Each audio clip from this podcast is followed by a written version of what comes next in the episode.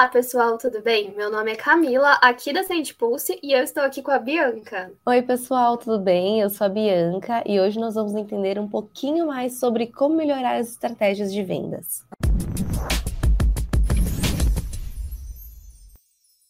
Hoje em dia, com os avanços tecnológicos, as estratégias para vender offline e online também devem sofrer muitas adaptações por conta da conectividade, velocidade e dinamismo, que marcam uma nova era de vendas. Com tudo isso, se não mudarmos os nossos hábitos dentro das nossas empresas, das nossas equipes comerciais, os resultados não vão ser positivos. Hoje, mais de 40% dos vendedores dizem que a prospecção é um componente mais difícil e desafiador do processo de vendas, seguida pelo fechamento com 36% e a qualificação com 22%. E o nosso convidado nesse episódio do Sandcast pode ajudar nesse caminho. Vamos conversar com Luiz Caramuru, que é um estrategista digital e acredita no protagonismo das vendas como principal caminho. E aí, primeiro, para a gente começar, Luiz, a gente queria que você se apresentasse e contasse um pouco mais sobre da sua história, do, seu trabalho. É, eu, come, eu, comecei minha carreira como desenvolvedor de software, né? Há muito tempo atrás, quando eu tinha uns, uns 12 anos, eu lembro que um colega da escola apareceu com um livro de C, aquele, aquela série For Dummies, e eu comecei a me interessar por programação e tudo mais. E aí depois, com uns 18 anos já, acabei ingressando como acho que programador, não sei o cargo que era, mas era alguma coisa assim numa área, numa empresa de cobrança multinacional no setor de tecnologia e lá onde tudo começou. Muito cedo eu comecei a liderar projeto, uh, fui me interessando por processo, engenharia de software, me encontrei dando aula e a gente, a gente passou uma época que a gente fazia às vezes projetos de milhões e um ano depois não tinha um código entregue, né, ou uma, uma coisa que funcionasse no sistema. Era assim que a gente trabalhava na época, e mais ou menos 2008 eu conheci o Agile, né, o Scrum, esse, esse negócio chegando aqui em São Paulo. Eu me apaixonei pelo, pelo conceito de entrega rápido, aprender rápido, time multifuncional, equipe multidisciplinar, autogerenciável, né, e acabei até fazendo um pouco de evangelização do mercado e fui estudando outras coisas, né? Formação de times, pessoas e tudo mais. E aí eu tive um primeiro negócio e esse negócio que me possibilitou estar na linha de frente de marketing digital, mas não como a gente conhece hoje, porque vendas eu já estava né, na linha de frente, né? Na época, como gestor em tecnologia, ou você programa ou você faz o resto, né? Mas aí, 2010, 2011, eu comecei a ver marketing digital, que na época ainda era um, uma grande interrogação, né? Porque a gente tinha ali um... A gente fazia uns fluxos, né? Com e-book, mandava uns e-mails, mas tudo era... Para mim, era muito confuso ainda.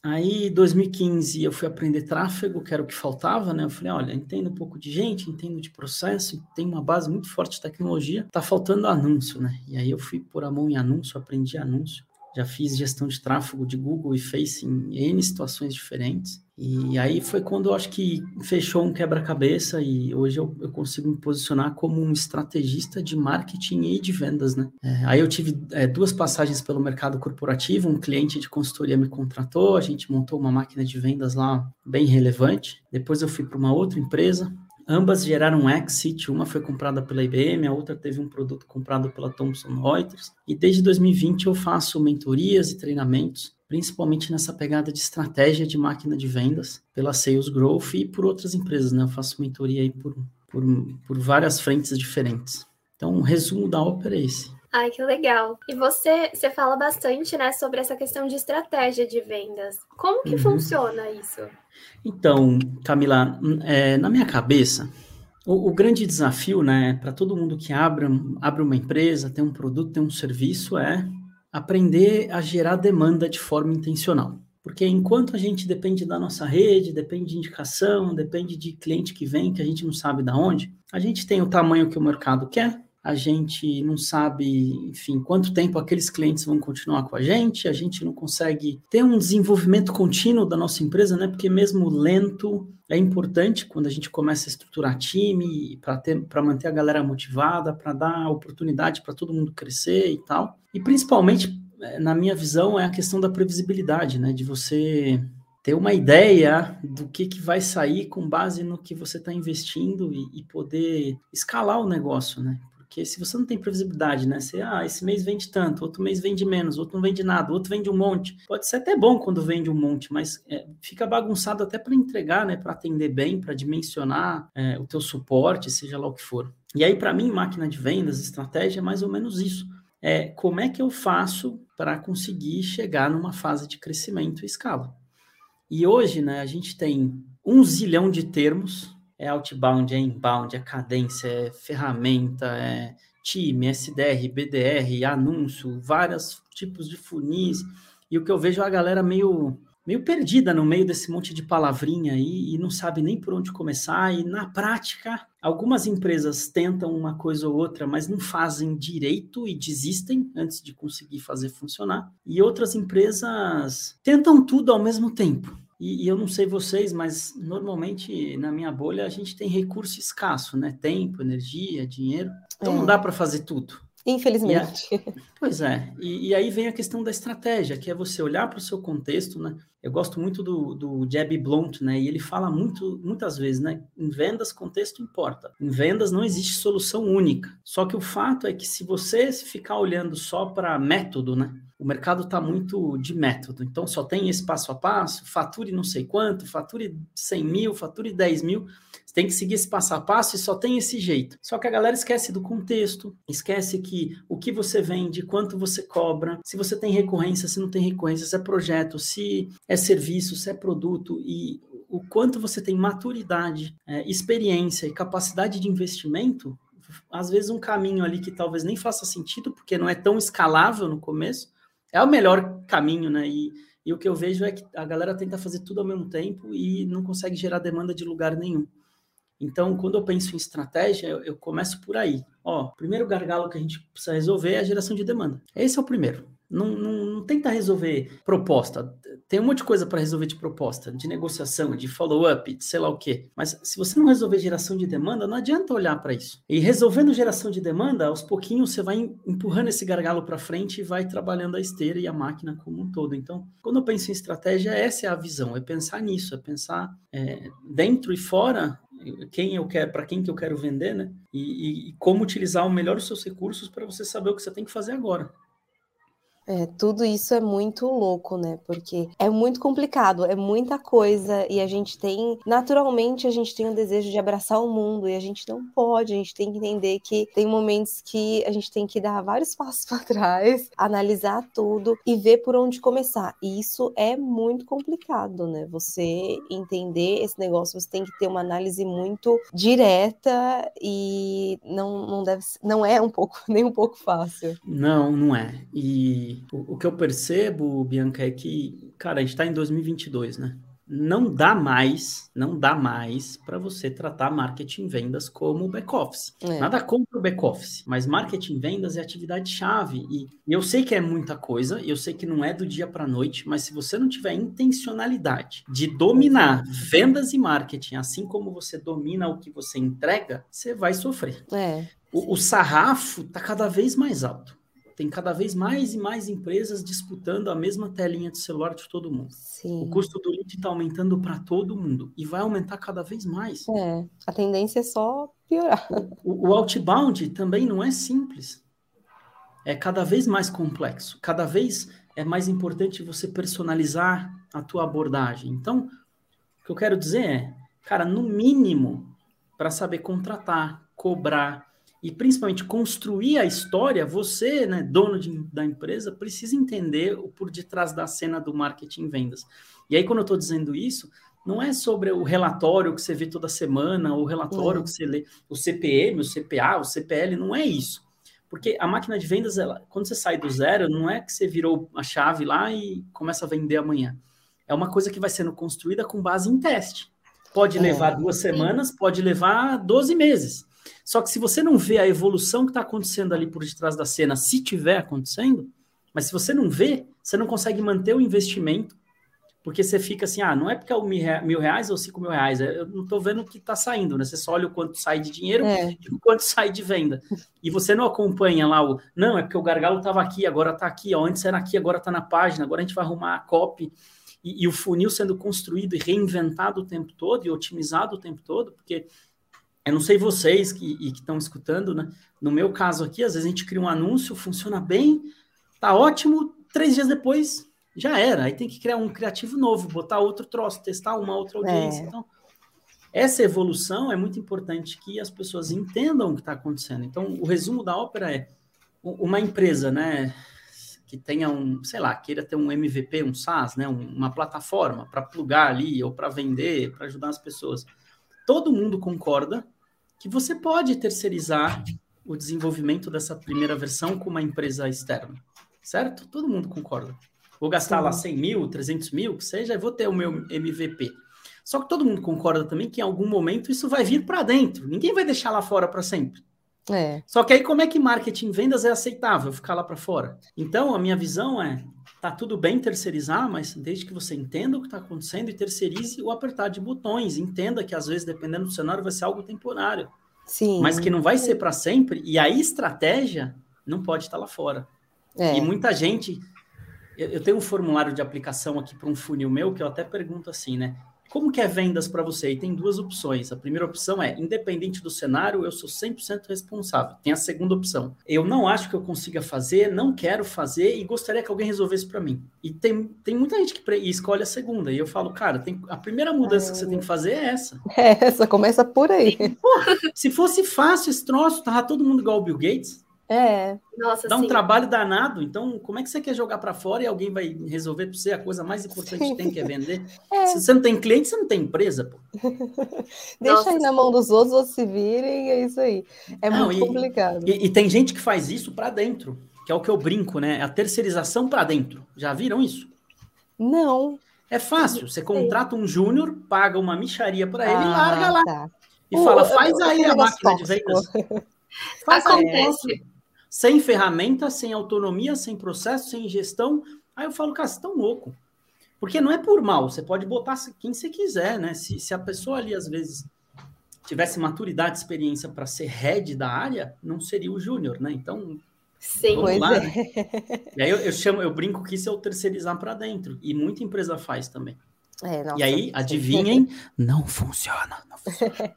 Segredo, gente. Não, é muito complicado. E um negócio que você falou, eu me identifico muito, porque aqui na Send Pulse eu falo para todo mundo do marketing o tempo todo. A gente não pode estagnar. Se a gente não melhorar, se a gente não trocar as coisas o tempo todo, é porque tem uma coisa errada.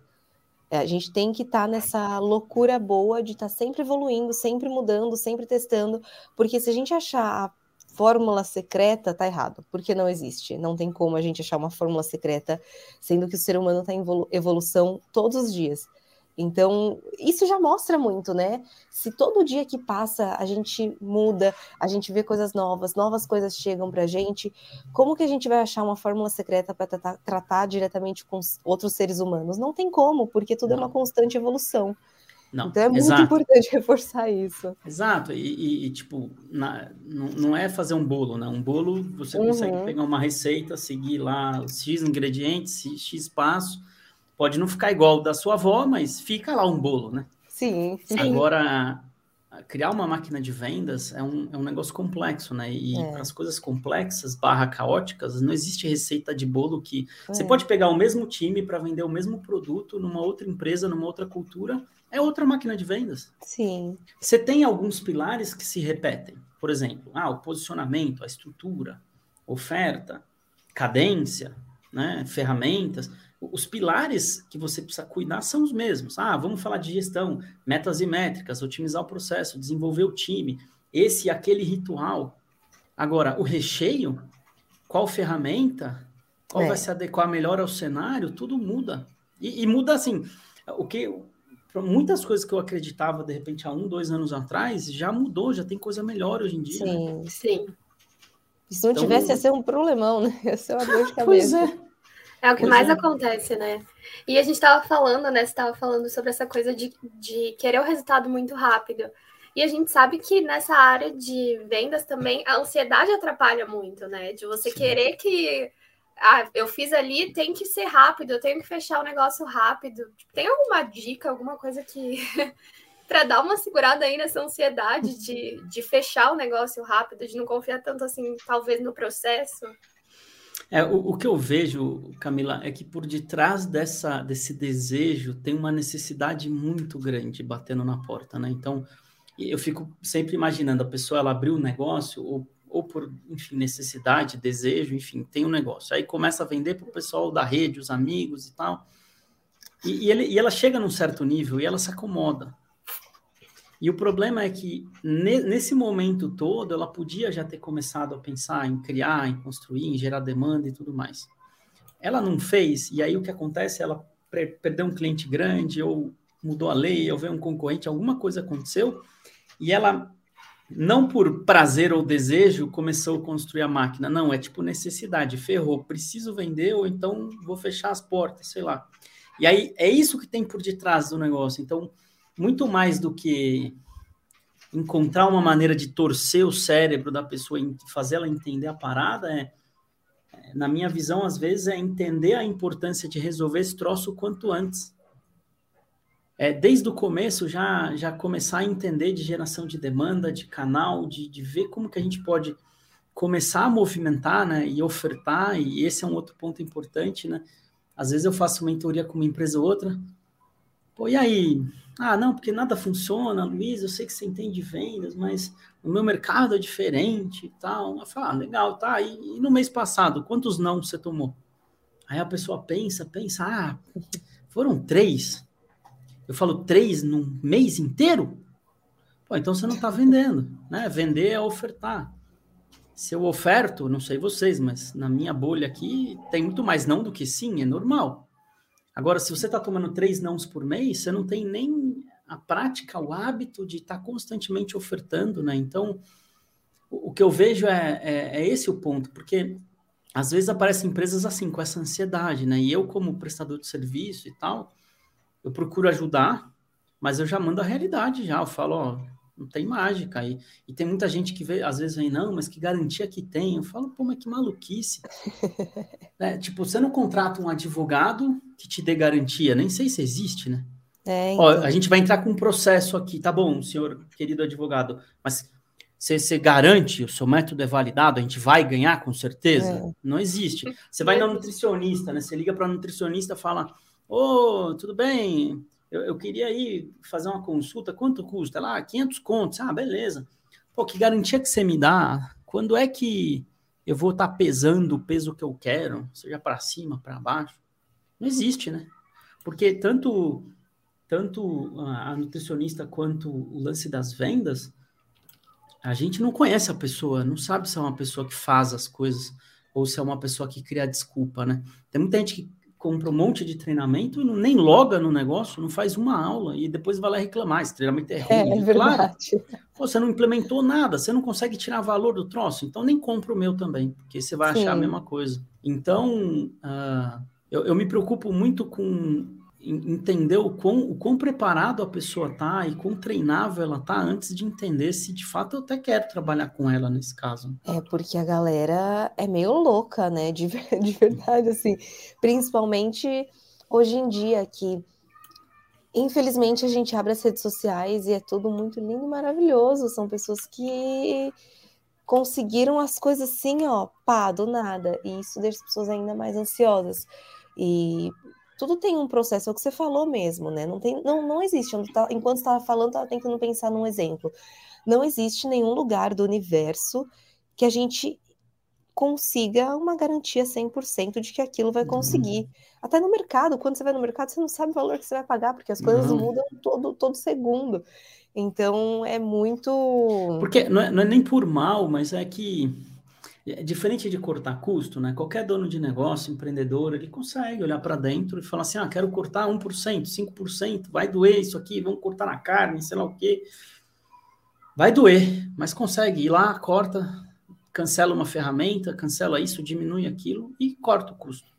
A venda é uma coisa que depende do outro dar um passo. É, e, e você não, você não vai fazer algo que obrigue a pessoa a comprar o que ela não precisa. Então, não tem nada que você faça que garanta. Por isso que é uma, é uma esteira de vendas, né? Você parte do princípio que você vai ter é, que você vai ter gargalos, né? Você tem um funil de vendas, porque não é um cilindro, porque tem perda no caminho. Então você vai olhar aquela sua esteira e vai tentar otimizar e fazer mais do que está funcionando para aos pouquinhos o negócio começar a funcionar, né? Então é, é, igual a questão do, do conteúdo, né? O melhor conteúdo que existe, né? As pessoas ficam procurando mágica. O melhor conteúdo que existe é a intimidade. Então, aqui, às vezes, o que você está fazendo aqui no um a um começa a funcionar e você passa a replicar. Parte do princípio que a escala vem de algo que funcionou, né? No um a um. E às vezes as pessoas querem fazer ao contrário, pegar um. torrar uma grana e ficar ali num, num, processo de escala de algo que nem funcionou no um a um ainda, né? Então. É.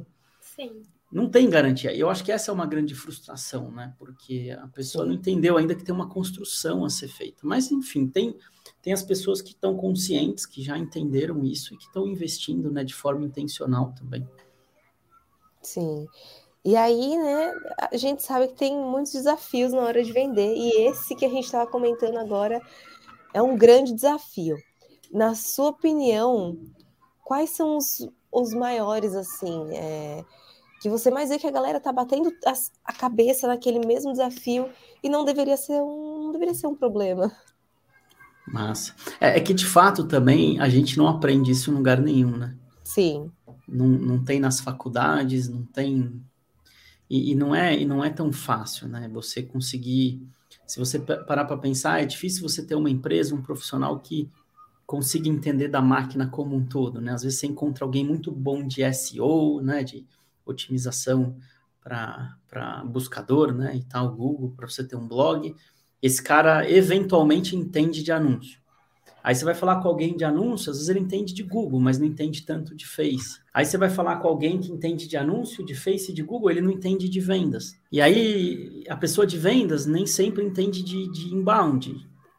Então o, o lance é que as empresas nesse processo elas estão carentes de encontrar alguém para trocar que traga uma visão do todo, que diz, explique quais são as opções, para ela poder, dentro desse mar de caminhos, poder escolher a melhor alternativa, né? Então, pensando em desafios, o primeiro para mim é esse, porque o mercado está pouco agnóstico e nada contra, porque eu acho que não é uma má intenção, uhum. mas é que a empresa às vezes ela tem que vender aquilo que ela tem para ofertar. Só que é, como o processo precisa escalar e você de repente está cheio de pessoas lá embaixo, é difícil a pessoa lá embaixo conseguir dosar o quanto ela está forçando para alguém que não precisa e ou versus para alguém que realmente vai tirar valor, mas para quem vende tal ferramenta ou tal maneira de fazer ou tal forma de gerar demanda, ela vende para todo mundo aquilo igual. E aí a pessoa que está do outro lado, ela ela está tentando buscar uma ajuda de estratégia ali no parentes, mas ela acaba assim, cada um que eu falo aqui me joga para um lado. Então, se eu falo com alguém de copy, tudo é copy. Se eu falo com alguém de Google, tudo é Google. Se eu falo com alguém de X ferramenta, tudo é a ferramenta. E, e aí eu acho que isso, aí as pessoas, assim, elas querem sair desse marasmo, ela vai lá e contrata, né? Gasta, às vezes, uma baita grana, né? E não tem resultado. Aí passa lá X meses, troca de fornecedor, e aí continua o problema. E a grande, o grande desafio é que o problema não é vender ou não vender. O problema é não saber por que vendeu ou não saber por que não vendeu. E eu, é muito louco, assim, no meu funil aqui tem vindo até agências, e, e eles mesmos não estão conseguindo montar o funil deles, e é muito louco isso para mim, porque eles não trazem um desafio específico, ah, tô com um problema na abertura de e-mail do meu processo de outbound do X, não, é tipo assim, cara, não tô conseguindo vender, não sei nem por onde começar. Putz, então, isso deve ser... Esse é o primeiro desafio. É, esse para mim é o primeiro, muito claro. Aí o segundo é esse lance de uh, tentar fazer tudo ao mesmo tempo e tentar fazer blog, social selling, Face, Insta, Google. Eu, eu vejo assim, tem muita empresa às vezes que não sabe o que tem por detrás da cena, consegue lá com muito esforço mil, dois mil reais. E aí bota anúncio no ar. E sei lá, tipo, divide entre Face e Google. Eu falo, cara, mas não tem como isso funcionar. Porque, cara, o, Google, até com menos, na minha visão, dá para você, dependendo do leilão que tiver ali, tentar começar alguma coisa. Agora, o Face a gente precisa de criativo o suficiente para testar, né? Então, sei lá, você bota lá 15, 20 reais por dia que seja para um anúncio, para você ter ali um, um, retorno do que o negócio está fazendo, um anúncio é 600 conto. Só que Sim. você precisa ter dois, três, quatro, cinco, para você poder ter contraste. Uhum. Então, você, você sobe, sei lá, o mesmo criativo, a mesma copy, o mesmo público, para a mesma página, a mesma, tudo igual. Só que você muda a cor, para você ver qual performa melhor. Se você não tivesse cinco para você comparar, e aí só aí dá três conto. Aí como é que a pessoa quer com mil, dois mil fazer Google e Face? É. É, e é complicado, né? E ainda tem que pagar a pessoa que faz o criativo, a pessoa que faz é. a cópia, a página. Aí você vai olhar, tá jogando o fluxo todo do anúncio para um site institucional. Então, mas por que, que não tá jogando para a landing page? Ah, não sei fazer, nem sabia disso. Aí você vai ver o site é lento enfim, e aí você começa a entender por que, que não está funcionando. Chega um monte de problema, né? É um é. probleminha que aí é vários, mas a pessoa por estar tá lá, não, vamos fazer, vamos fazer, vamos fazer, acaba passando por cima disso e arrumando mais problema para a cabeça, né? Exato. E aí eu acho que é isso, né? Entender qual que é o principal gargalo que eu preciso resolver dentro do, que, do meu cenário, se é escala, se é o que, que eu mexo ou se é geração de demanda. Dentro da geração de demanda, com base no meu contexto, aonde que eu, que eu começo esse jogo e, e, essa dificuldade de entender a estratégia né, que tem por detrás para você poder tomar as melhores decisões do que você tem de dinheiro e de tempo, de energia para fazer.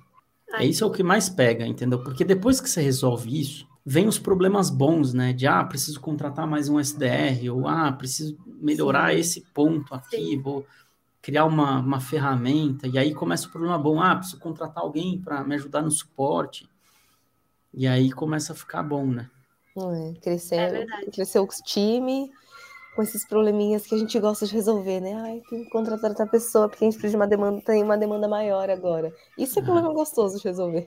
É, Amo. exato. É verdade. Então tem isso. Aí tem conflito de papel, que é muito comum também. Então a pessoa ela, ela acha que o gestor pode vender, por exemplo. Eu já não acho que não. Eu acho que o gestor tem que fazer gestão do time, porque senão Cara, vem aquele cliente X lá grande, sei lá, do além, né?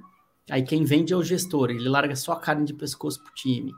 Aí eu, eu, muito, eu gosto de perguntar assim, falo, pô, você, você é gestor e vende? Sim, tal. Ah, legal. Você vende, então você tem meta? Tenho. Tá, e aí você, sei lá, dia 28 do mês, você precisa bater tua meta, né? Você é vendedor. E o seu time precisa bater também, né? Aí você vai bater a sua ou ajudar eles a bater a deles? Nossa, eu, sim. O que eles normalmente respondem? Porque eu adoraria saber.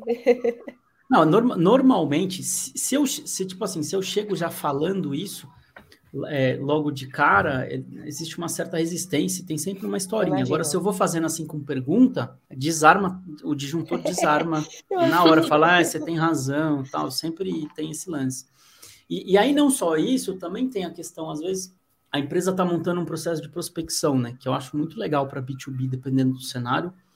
É o melhor caminho na maioria dos casos, né? Porque eu acho que é menos complicado do que criar uma máquina com anúncio para quem não tem tanta maturidade. Só que aí a pessoa não contrata ninguém, ela mesma vai vender, entregar, prospectar. Cara, sem maturidade, não tem como. É. Mesmo que você procure semi-automatizar o processo, ter uma ferramenta, alguma coisa assim para te ajudar. Na minha visão, ainda você tem que ter uma certa personalização para o troço funcionar, entendeu? E, Sim. cara, só para enriquecer lead já dá um trabalho que, puta, leva, sei lá, 50%, 60% do tempo. É. Aí ela começa a agendar reunião. Aí ela não consegue prospectar mais. Aí, enfim, esse é um outro desafio é. muito comum, né? Que na minha visão, se não tiver outro jeito, esse é um jeito de começar, mas a pessoa já tem que ter muita consciência de qual é o próximo passo dela e o que, que vai acontecer, né? Que eu falo, pô, então você resolveu que vai, sei lá, ligar para os clientes de prospecção 10 da manhã, 10 da manhã às 11, beleza. É o que você conseguiu, tá bom. Só que aí 10 e meia, o cara que tá com proposta na mesa lá para fechar, te manda uma mensagem. Você vai, você vai prospectar ou você vai atender ele? Nossa, sim. Aí ele para e vai atender o cara. As duas então, coisas, né? Não tem como. Assim como, por exemplo, ah, o cara tem que trazer conta nova e também vende para clientes da base. Eu acho um puta conflito. É muito difícil esse cara não arruma. Sabe a lei de Parkinson? Se, é, se você tem um certo tempo para fazer algo, você dá um jeito de gastar aquele tempo, não importa o que seja. Então, o cara dá um jeito de, de tomar café, de fazer reunião, de atender o cliente e olhar para a base e não prospectar ninguém. Então, por isso Sim. que a gente tem essas separações de papéis hoje, né? Para ajudar nisso. E é importante, né? A gente estava até vendo que hoje as pessoas estão falando que, inclusive, a maior dificuldade delas é a parte de prospecção. Que, tipo, fizeram uma pesquisa e a maioria falou que a prospecção Sim. é a etapa que elas têm mais dificuldade. Por é que, você acha que demanda. acontece assim, tipo, que o vendedor fica tanto com bloqueio ali nesse momento? Porque eu acho que a, a, gente, a gente acaba sendo inclinado a achar que o desafio é tático, que o desafio é um hack, uma ferramenta, um, um gatilho mental. É, me dê aqui a copy que eu vou torcer o cérebro da Bianca e ela vai comprar uma coisa que ela não precisa, né? Um negócio na... bem maluco. Cara, né? mas vira e mexe aparece assim, né? Ah, me dá aí um, um, um truque, me dá umas dicas tal. É. E, e, eu acho que o que todo mundo esquece é que o desafio é mental, né? Se você tiver a mentalidade certa, você vai achar um jeito de fazer o troço. Só que tem de conteúdo gratuito aí. É. Então, é, na minha visão, assim, é, o desafio ele é muito grande, ele é emocional, né? Acho que no livro de objeções do próprio Jeb Blount ele fala, né, que a rejeição ela para o nosso corpo é quase uma ameaça de morte, porque diz que antigamente nos antepassados, se você fosse rejeitado e tivesse que sair da caverna lá para morar sozinho, você provavelmente era fadado a morrer, né? Você nem ia sobreviver. E aí a gente traz isso, né? E por isso que é tão difícil ofertar e tomar não e, e tal. E eu aprendi com um dos meus mentores isso, né? Você aprende a dosar a dor do não, não comemorando tanto sim. E aos pouquinhos você vai achando um equilíbrio, né? E, e, e você chega num, num momento que eu posso até dizer que eu sinto isso já de vez em quando. Que você fica tão feliz com o não do que com o sim. É muito esquisito essa parada. Porque o que eu não quero é o talvez, velho. É. Tipo assim, sabe? Ah, ó, então, ó, beleza, entendeu, entendeu, tal, beleza. Ah, então a gente se fala daqui a dois dias? A gente se fala, tá bom. Aí manda mensagem, você liga, você manda e-mail, a pessoa não responde. Nossa, é, gasta esforço Sim. pra caramba. Cara, cansa esse troço, e é muito louco, né? Não sei se é por causa da cultura do nosso país ou se. O, o que que acontece, mas é, é uma parada de tipo assim, eu tento desde o começo já falar assim, ó, pode me dar não, tá bom? Eu continuo amigo. tá assim como certo. eu também posso te dar não, e pode ser que Sim. aconteça. E continua de bem de mim. E, cara, não vem a resposta. Então, para mim, esse é o pior cenário. E aí você fica com aquele monte de coisa parada ali que você não sabe se vem, se não vem. Então, às vezes, quando a gente vai uh, fazer follow-up e tal, faz parte, né? A gente ir atrás dos nãos, né? E o sim tá ali no meio. É. Então, eu acho que esse é o desafio, né? Por isso que é tão difícil prospectar. Primeiro que a pessoa não sabe, ela quer fazer tudo ao mesmo tempo e tem tantas possibilidades de funil, estratégia e tal, e, e, eu tento simplificar esse jogo hoje. Falo, ó, presta atenção, só tem dois jeitos. Ou você faz anúncio, ou você faz outbound. Qualquer outra coisa, para mim, não é prospecção. Porque assim, se você, você pode ir para rede social que você quiser, vai lá ficar gerando conteúdo. Você está abrindo uma loja num shopping fechado. Não vai passar ninguém ali para ver o teu conteúdo. Sim. Você vai construir esse troço no médio e longo prazo. É tipo um blog. Cara, eu sou apaixonado por blog. Acho que é um dos negócios mais legais que tem em todos os aspectos. Só que demora. Me vem falar que você vai gerar um, um bilhão de leads em seis meses. Não vai. É. Se você fizer um trabalho muito bem feito e, e, tiver uma certa frequência, talvez demore dois, três anos. Ué, então isso é, é prospectar hoje? Não. Hoje é ou outbound, se você atuar no B2B, né? Ou anúncio, se você atuar no B2B ou no B2C. E se você está no B2C e não pode fazer anúncio, prospectar você não vai. Nossa, é. Você não pode. Agora, como é que eu faço então? Bom, você vai ter que ir na raça, olhando para tua rede, falando com teus contatos, pedindo indicação e tomar não para caramba todo dia. É. é isso, não tem outro jeito. Então, eu acho que correr, de forma simples, essa é a questão. Só que aí a galera fala, ah, vou tentar Google. Mas aí o, o cara fala, é melhor Google para o meu cenário ou Face? A pessoa não sabe olhar para isso, ela não entende o que tem por detrás do algoritmo. É. Então ela fica na dúvida. Aí alguém dá aquela dica linda vai nos dois, mas ela não tem grana nem para um direito. Aí ela divide o dinheiro em dois. Aí, em paralelo, ela resolve fazer social selling e bota um robô no LinkedIn, não sabe nem o que está fazendo. Aí, em paralelo, ela bota um blog no ar. Em paralelo, ela contrata um BPO, sei lá do que, ou vai para um, um, sei lá onde. Aí, daqui a seis meses, ela não conseguiu colher nada. E esse é o cenário que muita empresa tá, sacou? Então, por isso que eu acho que o desafio é prospecção, porque tem esse desafio emocional e o, o, próprio dono não quer fazer, o vendedor não quer fazer, aí contrata um júnior, larga o cara lá para fazer sozinho, não ajuda com enriquecimento, aí o cara precisa de uma ferramenta que custa 100 reais, não, não liberam. É. Então, Isso eu acho é um que esse é o desafio. complicado, né? Poxa, às vezes as ferramentas nem custam tanto assim, vai facilitar tanto, ah. mas ah não, deixa aí o Júnior se ferrando, deixa ele. É, lá, ele, ele, já, já tá caro, né? sei lá. É, exato. E, inclusive, aqui na Pulse a gente usa a gente usa nossas ferramentas muito e a gente usa bastante o e-mail para bastante coisa, inclusive para enviar proposta comercial e, enfim, tem alguma estratégia, alguma coisa que você acha que seria bacana na hora de usar e-mail, principalmente na hora de enviar a proposta. Por quê? A proposta é extremamente importante, né? Sem ela você não consegue dar o sim ou não. Sim. O talvez não, gente, pelo amor de Deus, o Luiz já deixou bem claro que talvez a gente corre dele. Mas a, a parte de enviar a proposta comercial, até para o próprio template, é um fator muito decisivo.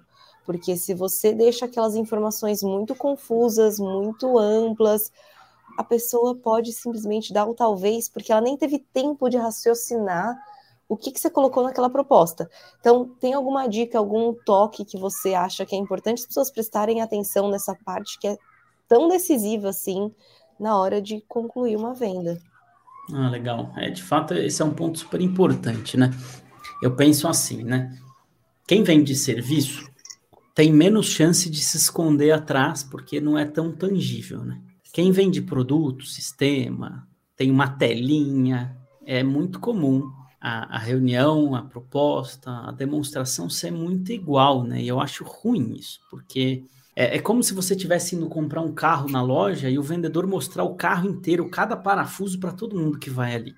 Só que tem gente que compra o carro para o conforto, tem gente que compra o carro é. para ter segurança, tem gente que compra o carro que quer ver o motor, então, é importante entender que antes de falar de produto e proposta, é entender o cenário do cliente. Esse é o primeiro ponto. Tem, tem duas escolas né, que falam sobre objeções. A escola que fala para a gente que a melhor maneira de lidar com objeções é não criá-las. Então, você evita falar de você antes da hora, você faz micro compromisso, entende a necessidade do cliente, vê se faz sentido. E tem a escola que fala que você precisa tirar as objeções, né? Senão você não vai conseguir vender e tal. Na dúvida, faz as duas. Mas uh, se você começa a falar de você antes da hora, então um exemplo, agendou-se uma reunião com o cliente. Na minha visão, se é uma primeira reunião e esse cliente já foi pré-qualificado, não é hora de ver sistema ainda. Não é hora de fazer proposta. Ah, mas Luiz, não é proposta, eu vou mostrar o sistema. Ué, o sistema é parte da proposta. Se você mostrou o sistema, falta só o preço, é a proposta. Pô. Então, na minha visão, é vamos entender o cenário do cliente, porque aí vem a questão que a, a Bianca trouxe. Na minha visão, primeiro, proposta não se envia, se apresenta. Por quê? Porque você precisa entender que aquilo não é um evento, é um processo. E aí você está, enquanto você está apresentando a proposta, você está tendo feedback do cliente de cada etapa que Sim. você está mostrando. Então, Sim. por exemplo, se você não separa é, a, a, solução que você está apresentando do preço, você nunca sabe se de fato é o preço ou não. Então você mostra o troço todo, o cliente. E aí, até aqui fez sentido? Você acha que isso resolve o seu problema? Se o cara já aqui já, já, já mostra uma insegurança, aí você vai mostrar preço, você vai terminar e pôr a cereja do bolo do, do é. tchau, né? Sim. Então, e conforme você vai apresentando, o cliente às vezes não entende, às vezes ele tinha uma dúvida, às vezes você, você entendeu uma coisa errada, e você revalida o negócio. Mas Sim. eu acho que é muito legal se você puder ter uma proposta centrada no cliente, que o foco dela não é você. E eu sei que tem muitos cenários que a proposta é aquele negócio de um milhão de slides que só fala de você. Nossa. Oi, aqui é a minha empresa, olha quantos clientes eu tenho, olha quanto eu faturo, olha aqui o meu certificado, olha o meu sofá de couro, olha a minha vista da Paulista, é. olha... É e é só isso a proposta. E aí no final tem quanto custa.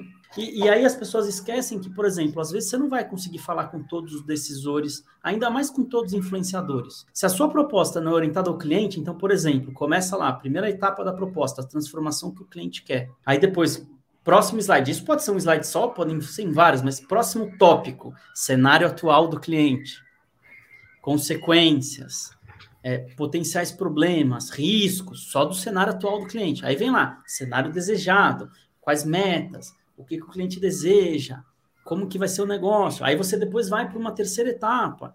Como que você vai ajudar ele a sair do ponto A para o ponto B? Aí você começa, começa aí a conectar o teu sistema, as funcionalidades. Ó, para resolver isso aqui, a gente tem isso aqui, olha como funciona. Aí depois você fala um pouquinho de você, apenas para gerar credibilidade de que você é capaz de ajudar nisso. Então bota um depoimento, um case, um troço desse. Aí você bota o investimento. Às vezes você pode pôr no parágrafo, né? Conforme o cenário atual descrito na página tal, para levar o cliente para o cenário desejado, página tal, nós propomos o plano da página tal e o investimento para chegar lá é este. Aí corre o risco até da pessoa que não fez reunião com você, não te conhece, está lendo a proposta ali para bater o martelo junto, ela ficar curiosa para ler o resto. É. Então, aí eu, eu, acho que esse é o básico e que traz muito valor. Mas é claro, se você mandar por e-mail, ter um, um tracker é legal para saber se a pessoa está abrindo, se ela está clicando e etc. Né? Esse é o básico. E aí apresenta, já colhe, já, já colhe objeções, já tira dúvida, já mexe em alguma coisa se precisar mexer. Sim, é, já altera ali na hora. E na hora que mandar para o e-mail depois de apresentar, o tracker vai avisando se a pessoa abriu, se ela. E quando Sim. começa a abrir muito, se ela encaminhou Sim. Se ela clica no link, em vez de botar o anexo, tem tracker hoje que já pega o anexo, mas a maioria ainda é o link. Aí bota num link, aí a pessoa clica. Aí você consegue ver se ela está abrindo seu e-mail, se ela está clicando, assim por diante. Sim. É, então, isso aí que você falou é muito importante mesmo. De apresentar, cara, tipo, mostrar. Ter uma proposta personalizada. Não, não demora tanto tempo assim para você colocar meu, ainda mais se você faz isso no dia a dia, você está acostumado a fazer propostas personalizadas, isso fica cada vez mais comum e é muito é. automático você ouvir o que o cliente está pedindo para você e pegar cinco minutos do seu tempo e fazer uma proposta personalizada, Sim.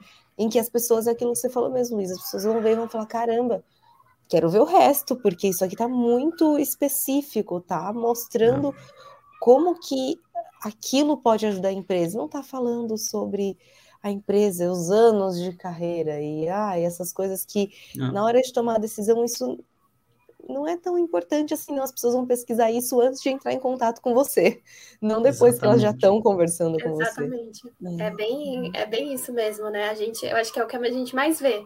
Essas reuniões assim de apresentação que são eternas e que às vezes você acaba até perdendo interesse porque são tipo sei lá, tem vezes que é 20 slides, são 20 slides e você lá, tá, mas e aí? Oh, e, e, eu não sei como quem tá lá do outro lado aguenta, assim. Nossa, boa. Não. Às vezes tem, tem um closer ali que ele faz a mesma reunião há três anos. Como é que Nossa, você aguenta, meu? Tipo, Nossa, sete por dia, todo dia a mesma coisa. Porque o que é mais legal, assim, eu faço muita mentoria toda semana, né?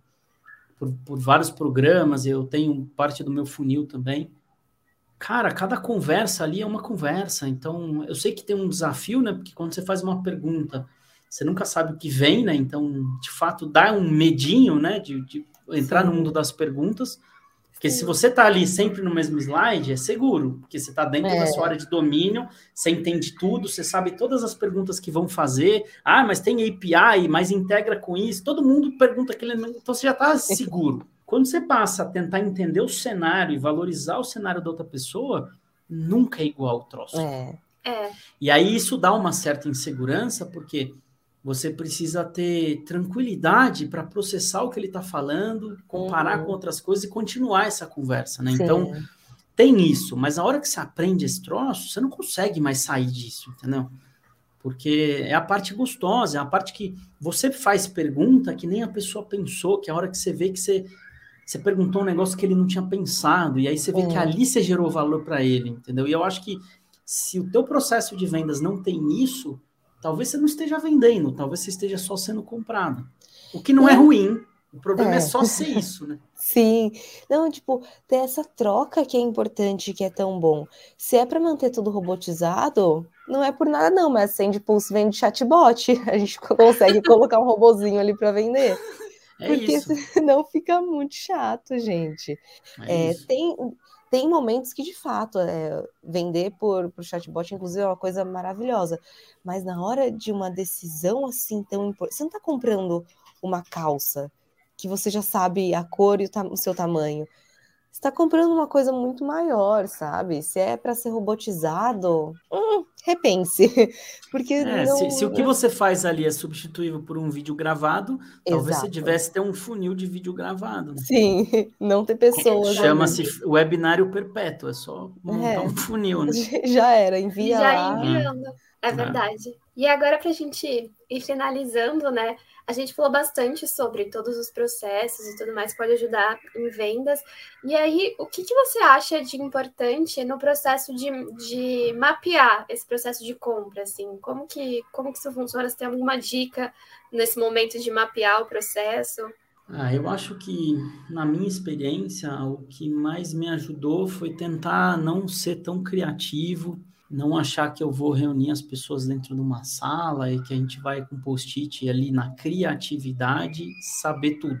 Eu acho que se você quer montar uma esteira de vendas e você entende que vender é ajudar, nada melhor do que você perguntar para quem está lá fora, seja com workshop, seja num evento, seja com uma entrevista de jornada de compra, tanto com quem é cliente quanto quem tem um perfil ideal de ser cliente e entender, né, que tipo de conteúdo ajudaria ele ter tomado a decisão, que tipo de dúvida ele teve uh, no momento, uh, sei lá, que ele estava perto de, de, procurar uma solução ou de decidir, que outras alternativas ele olhou e esse tipo de coisa. Eu acho que isso ajuda muito a você conseguir encontrar essas respostas, né? Ao invés de ficar olhando para dentro e ser criativo e tal, é falar, vai lá perguntar direto da fonte, né? Bem mais prática. É, eu acho que esse é, o, esse é o lance, é porque é engraçado, conforme você vai conversando com as pessoas, seja em reunião e tal, você começa a ver certos padrões e, e, como aquilo faz sentido, né? Porque no fim do dia, tudo que a gente faz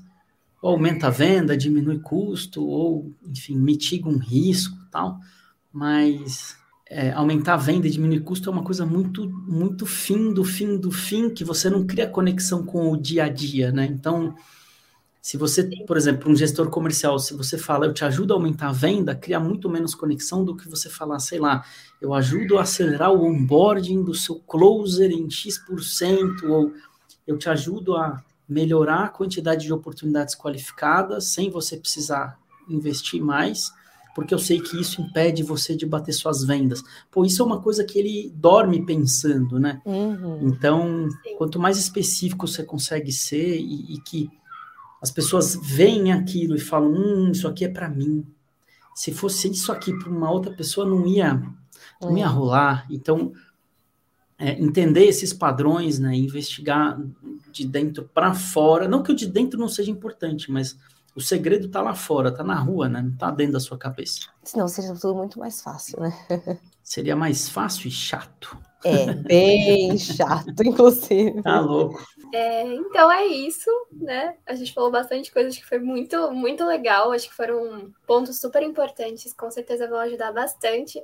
E aí, agora, para a gente terminar, a gente tem esse momento merchan para você falar, convidar as pessoas a conhecer um pouco mais seu trabalho, onde elas podem te encontrar. E aprender é. muito mais, né? Que isso aqui foi só Exato, só um pouquinho, só, só um. Só, mais... só pontinha do iceberg, né? Exato, Exatamente. que vendas, ó, o iceberg é grande. ah, é, Luiz Caramuru, é, em, qualquer, em qualquer prateleira digital você encontra.